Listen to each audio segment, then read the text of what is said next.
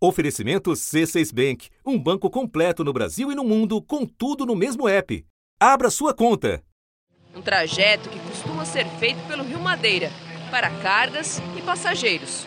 Por terra, a distância que separa Manaus, no Amazonas, de Porto Velho, em Rondônia, é de 885 quilômetros. No período chuvoso de janeiro a junho, fica intrafigável. É uma das estradas mais precárias do Brasil com quase 600 quilômetros sem nenhuma cidade, nenhum posto de gasolina, nenhum apoio.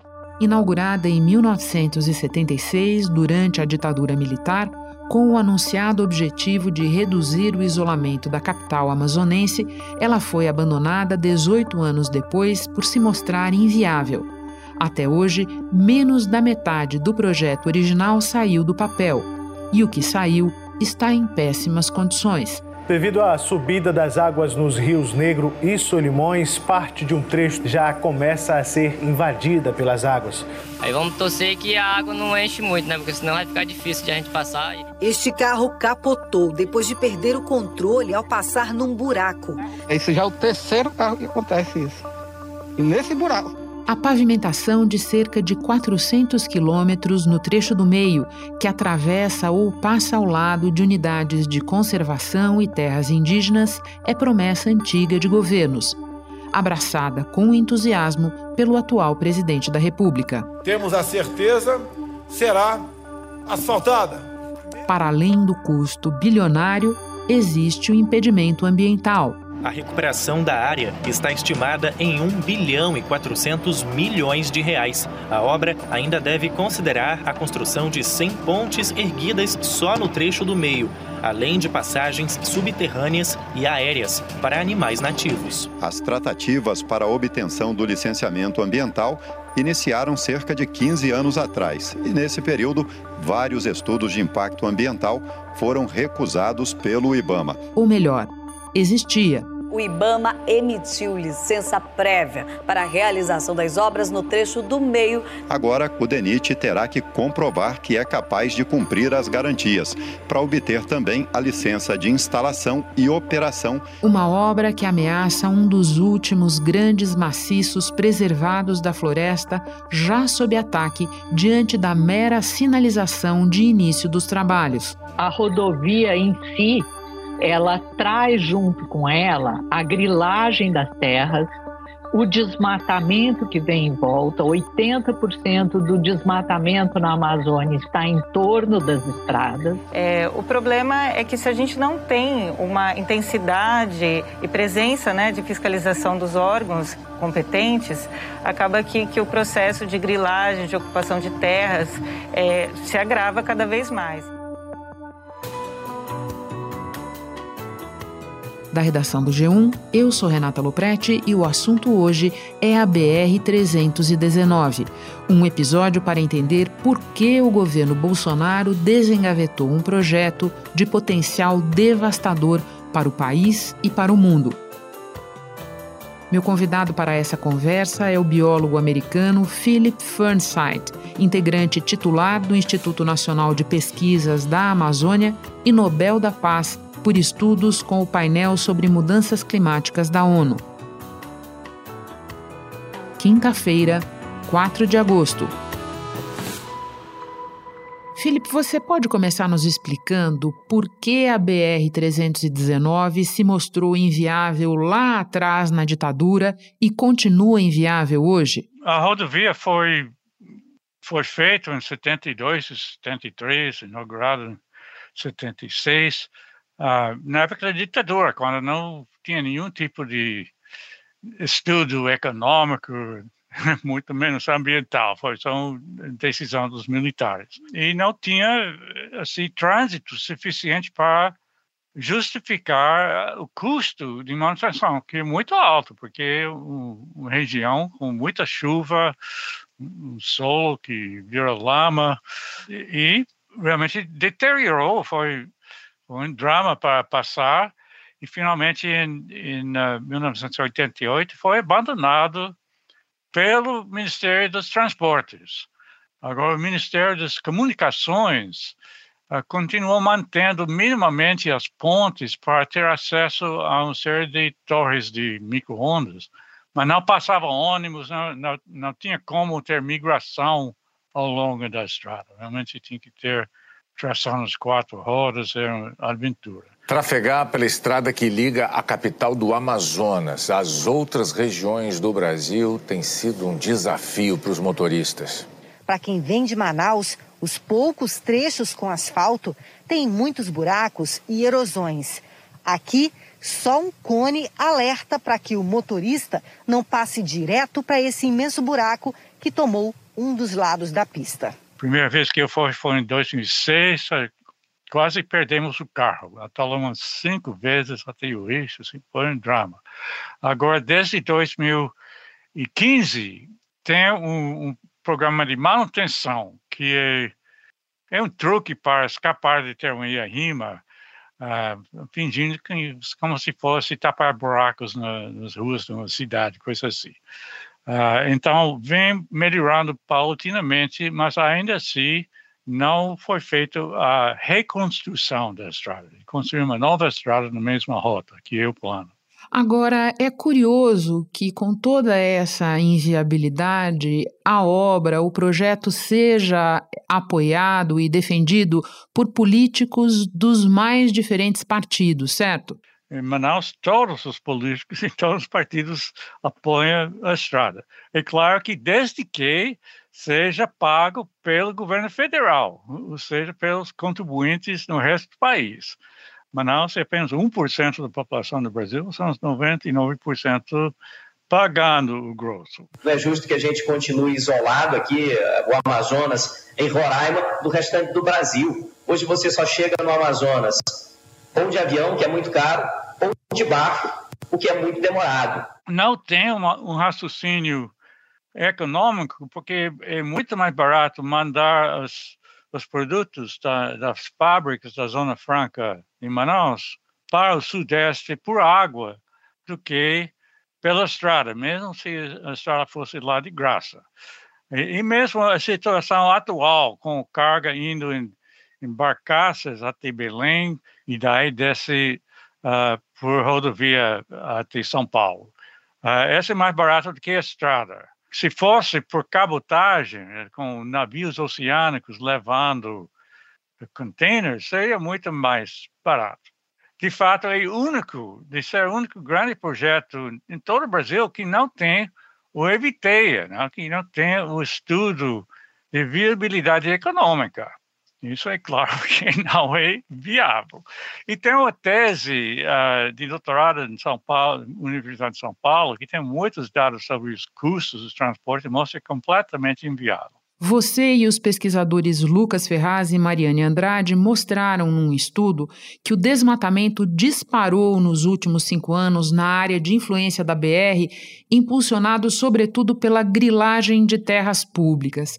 Como é que a mera promessa de pavimentação impulsiona na prática a destruição da floresta, Felipe? O anúncio do, do rodovia e ainda mais aquele começo em 2015 da, da chamada manutenção, aquilo leva à expectativa que o valor da terra vai subir rapidamente, como aconteceu nas outras estradas na Amazônia. Então, se você consegue segurar uma reivindicação, posse da terra mesmo ilegal, esse vale muito dinheiro, muito mais depois de, de, ter a estrada. Então, esse é um grande motivo para isso. É uma coisa que nós documentamos, uma coisa visível de assim, a apropriação desses terras e tudo, terra pública, não? Né? vendendo lotes, mesmo assim, documentação, etc.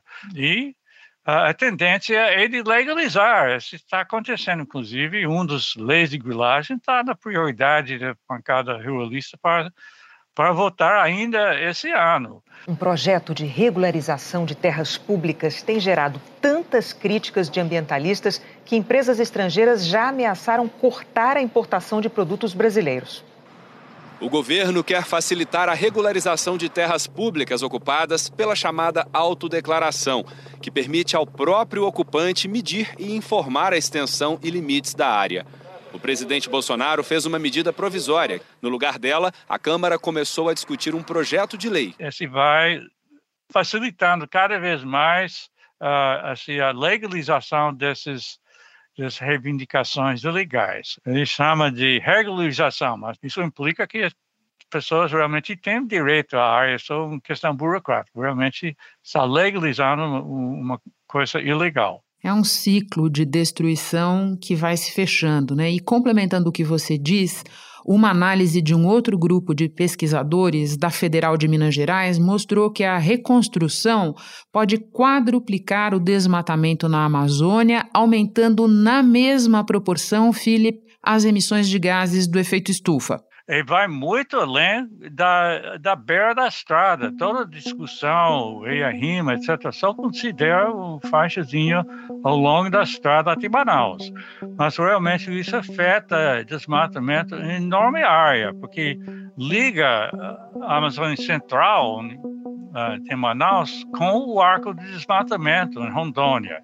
Então, todos aqueles atores, processos que desmataram aquela área podem migrar para tudo que está conectado já com estradas. Também tem estradas planejadas para ligar com o BR-319 para abrir aquele enorme bloco de floresta na parte oeste do estado do Amazonas, que vai até a fronteira com o Peru. O pior é a AM366, uma estrada... Sim, estadual, né?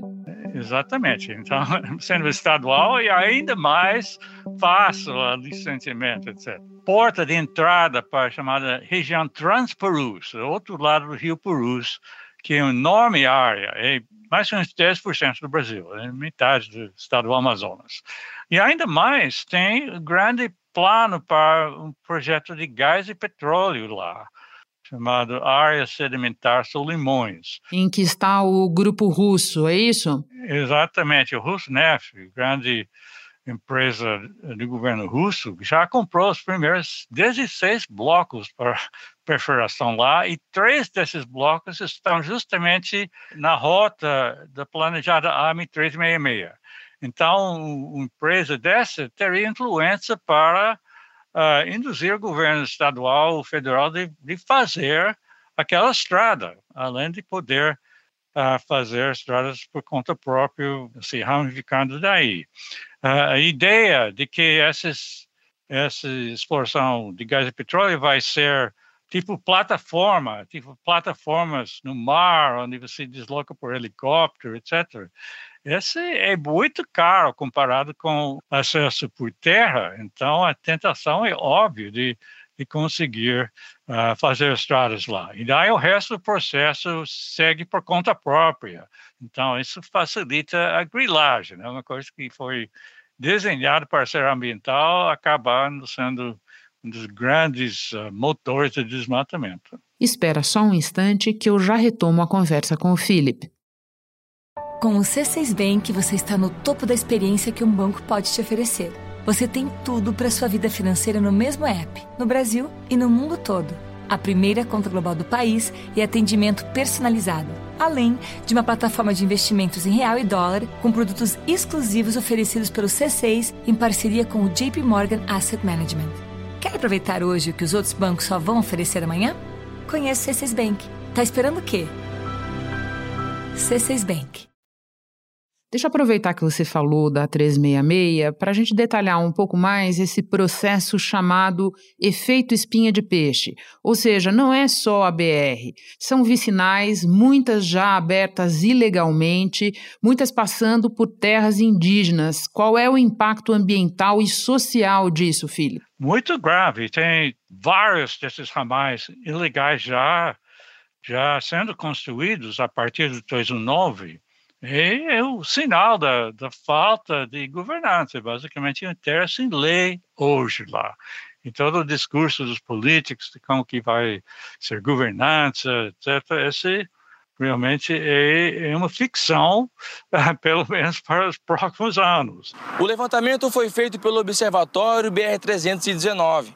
Essa extensão dos ramais equivale a quase duas rodovias. A preocupação é com a grilagem e a especulação fundiária. O município que apresentou a maior rede de ramais foi Canutama, seguido por Humaitá, Manicoré e Tapauá.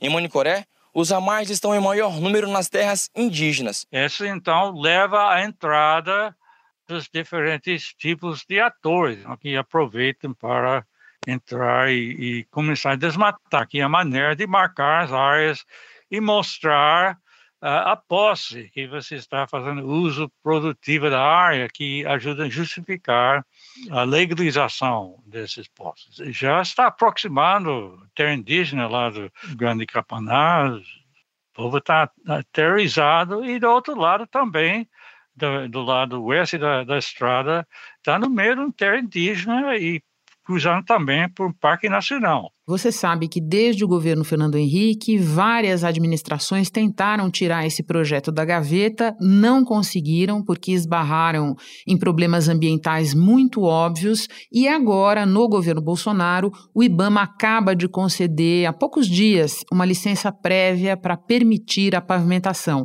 A advogada Sueli Araújo, que foi presidente do IBAMA e hoje está no Observatório do Clima, questionou numa reportagem do Valor Econômico pontos dessa autorização, como, por exemplo, o fato de ela prever só três postos de fiscalização ao longo da rodovia. Você concorda com esse ponto, que isso não dá, não é possível? Realmente é completamente inadequado, não deveria ter uh, aprovado isso e, e, também ilegal, é bom dizer, não, não foi consultado os povos indígenas que é exigido pela lei brasileira e também pela Convenção OIT 169, ah, é que é uma coisa que tem que ser prévia, que tem que ser antes de decidir sobre a obra, não apenas antes de fazer a estrada, porque uh, os povos uh, indígenas impactados têm direito a uma voz na decisão sobre fazer ou não a obra. E isso não ocorreu. E, além disso, o plano foi completamente inadequado. E eu sou, entre aspas, consultar três dos grupos, uh, e são cinco dentro da, da faixa de, de 40 quilômetros que estão pensando que o impactado, mas a lei e a convenção não têm limite de 40 quilômetros, e todos que são impactados. Nosso trabalho sobre isso mostrou que tem 64 áreas dentro de uma faixa que tem impacto de até 150 quilômetros. Além de todos os outros problemas que tem, não? irregularidades com a audiência pública que foi feito aqui em Manaus, onde não podia ter os povos indígenas, porque estava no meio do Covid, conseguiu derrubar uma ordem judicial barrando a coisa com suspensão de segurança, uma coisa da ditadura militar, e aquele problema de não ter o estudo econômico. E, e o mais básico de tudo é que essa é completamente contrário ao, ao interesse nacional do Brasil. Não é uma coisa que está no interesse dos políticos em Manaus, mas o dano ambiental é uma coisa potencialmente realmente catastrófica para o Brasil. Se, se abre aquela grande área no oeste do estado do Amazonas, uma coisa que é ligada à estrada, esse afeta a reciclagem de água, que é essencial para manter a cidade de São Paulo, maior cidade do Brasil. É bom lembrar que já mudou o clima uh, no sudeste brasileiro, tem, tem secas mais fortes e mais frequentes. Não? Em 2014, são Paulo quase ficou água até para beber, né? e no ano passado também tem outra grande seca. Julho de 2022 já é um dos mais secos da história de São Paulo. Dados do Centro de Gerenciamento de Emergências Climáticas da Prefeitura de São Paulo mostram que esta é a quarta maior sequência de dias secos já registrada na cidade. O recorde foi uma década atrás, quando São Paulo ficou 62 dias sem chuva. Departamentos da Universidade de São Paulo acompanham desde 1933 a precipitação na cidade e nunca registraram um mês de julho sem uma gota de chuva. E essa é principalmente devido a mudanças de temperatura dos oceanos, não diretamente ligado ao desmatamento. Mas significa que tem menos margem se, se, perder a água que é transportada da Amazônia, daquela área na Amazônia que está em risco, para São Paulo pelos chamados rios voadores, os ventos que levam essa água, realmente seria catastrófica para manter uma cidade de mais de 20 milhões de pessoas naquele lugar. E também uma, uma coisa que tem impactos mundiais, porque tem um enorme estoque de carbono na floresta e no solo embaixo da floresta. A Amazônia Legal teve a maior taxa de desmatamento para um primeiro semestre em sete anos. Entre os meses de janeiro e junho, a Amazônia perdeu quase 4 mil quilômetros quadrados de vegetação, a área duas vezes e meia maior que a cidade de São Paulo. A destruição da floresta superou a do primeiro semestre do ano passado, que até então tinha sido a maior já registrada. Se aproximando dos 20% do desmatamento da Amazônia. A estimativa que a gente tem é que entre 20% e 25% de perda de cobertura florestal na Amazônia, a Amazônia começa a perder as suas funções, especialmente formar as nuvens que formam a chuva para a região centro-sul do Brasil. A gente precisa estancar o desmatamento, que é uma questão de segurança energética e segurança alimentar e de saúde dos brasileiros. A Amazônia tem um papel chave nesse nessa questão, é justamente aquela parte da Amazônia. Por fim, Felipe, você vê alguma maneira de atender a demanda de parte da população local por uma ligação por terra entre Manaus e Porto Velho? Você acha que haveria outra maneira de fazer essa obra ou o ideal é mesmo abandonar? O argumento de que precisa essa obra porque tem uma população que já entrou no longo lá, eles precisam chegar hospitais, escolas, etc. Esse realmente não é não é válido, porque o custo da obra é enorme. Então, se o objetivo for de melhorar a vida dessa população no interior do Amazonas, jamais ia gastar esse dinheiro para fazer aquelas pautas. Seria feito postos de saúde, escolas, etc., espalhado em todo o interior uh, da Amazônia. Ninguém está falando de construir uma estrada nova. Nós estamos falando de tornar uma estrada já existente trafegável 12 meses por ano. O desmatamento é proibido? É proibido, puna-se quem descumprir a legislação. E não cessear o direito de uma região de se conectar por terra com o restante do país, como acontece hoje. A ideia de que pessoas em Manaus vão passear férias assim na praia de Copacabana, etc. Aquilo é um argumento de discurso político, não é uh, realmente a necessidade. Obviamente, Manaus não é isolado. A ideia de que tem direito é, de ir e vir que está sendo ferido não é o caso, não, porque tem esse direito, mas uh, não é o caso que tem o direito de ter uma estrada construído pelo governo até a porta de cada pessoa. E, e, as pessoas que estão morando lá longe no interior do Amazonas, eles nem sonham que o governo vai fazer uma estrada até a porta deles. A alternativa, então, é de deixar por enquanto. Não? Se, se futuramente ah, vai ter um regime de governança que pode realmente controlar isso, é uma coisa que não é nos próximos anos, mas não deve abrir essa área para entrada de desmatadores. Felipe, muito obrigada pela conversa, por todas as suas informações. Um prazer te receber no assunto. Volte outras vezes. Um prazer. Este foi o assunto podcast diário disponível no G1, no Globoplay ou na sua plataforma de áudio preferida. Vale a pena seguir o podcast no Spotify ou na Amazon, assinar no Apple Podcasts, se inscrever no Google Podcasts ou no Castbox e favoritar na Deezer.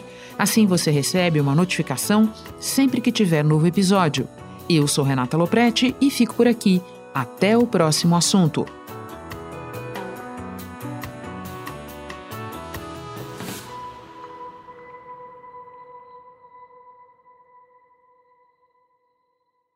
Você no topo da experiência financeira que um banco pode oferecer. Escolha um banco completo no Brasil e em qualquer lugar do mundo. Abra sua conta no C6 Bank.